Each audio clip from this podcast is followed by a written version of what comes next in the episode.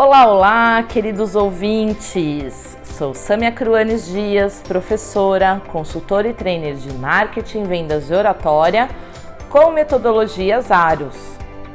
Hoje é o momento de falar de análise SWOT. Você sabe o que é isso? Você sabe a importância dela para o seu negócio? E vou utilizar a pandemia como um belo exemplo a ser considerado. Vamos lá, análise SWOT ou o famoso FOFA. Samia Cruanes Dias, fale mais sobre isso. Então vamos de análise SWOT. O que, que é a análise SWOT, pessoal? A análise SWOT é uma avaliação global que nós fazemos na nossa empresa a respeito de nossas forças, fraquezas, oportunidades e ameaças. Mas elas têm alguns pontos aí que nós precisamos diferenciar e é isso que nós vamos fazer hoje.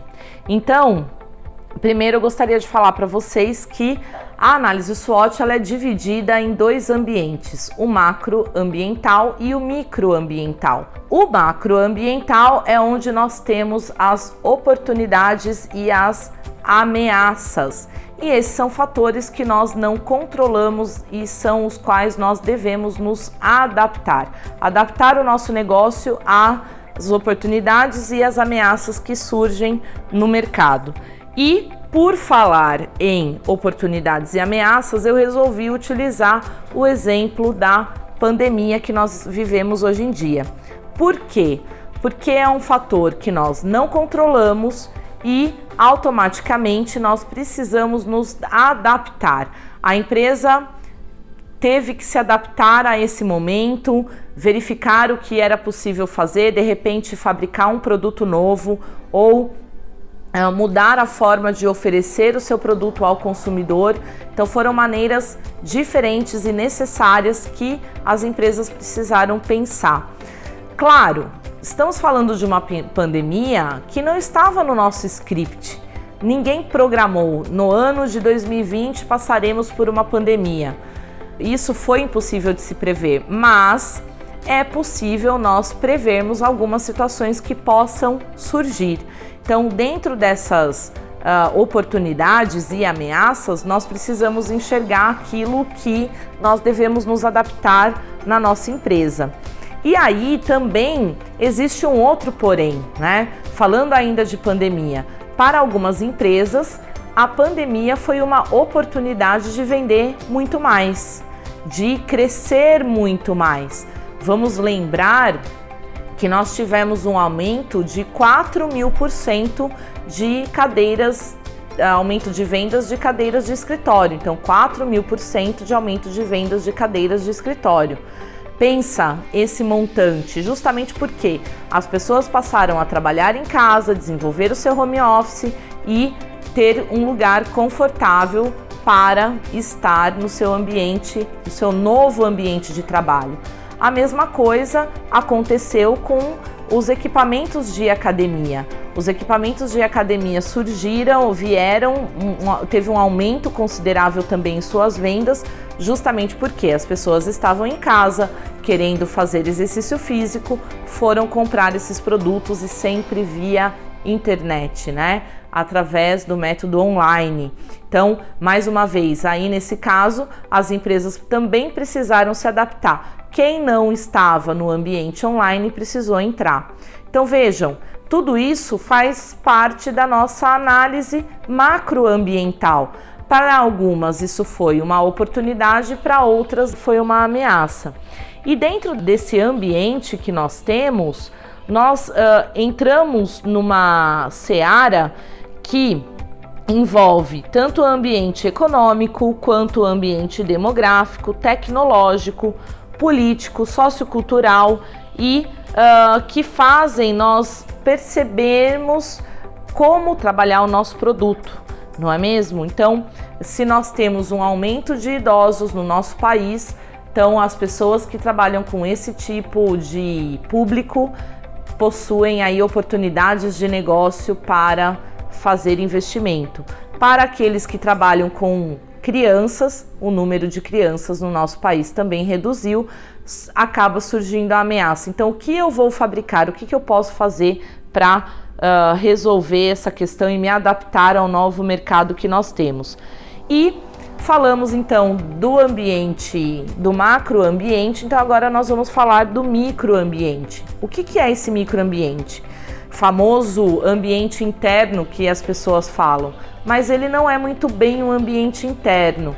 Ele trata sim da nossa empresa, ele trata assim dos nossos fornecedores uh, e também dos nossos distribuidores. E eu gosto muito de colocar aqui também nesse microambiente os nossos concorrentes, tá? Então, o que, que isso significa? São os fatores que nós controlamos. Então, se uma máquina não está funcionando bem, nós trocamos. Se um produto não está indo bem no mercado, nós melhoramos. Então, percebe? Então, eu posso mudar, eu controlo, eu, eu tenho condições de trabalhar com isso. Se um fornecedor não me atende bem, eu também posso trocá-lo. Então, ah, e nesse sentido, nós vamos analisar quais são as nossas forças e as nossas fraquezas. Então, eu vou fazer uma mistura aí, vamos trabalhar um benchmark em cima disso aonde eu também vou olhar no que, que eu tenho de forte perante os meus concorrentes. O que é forte na minha empresa? É o meu produto? É o meu atendimento?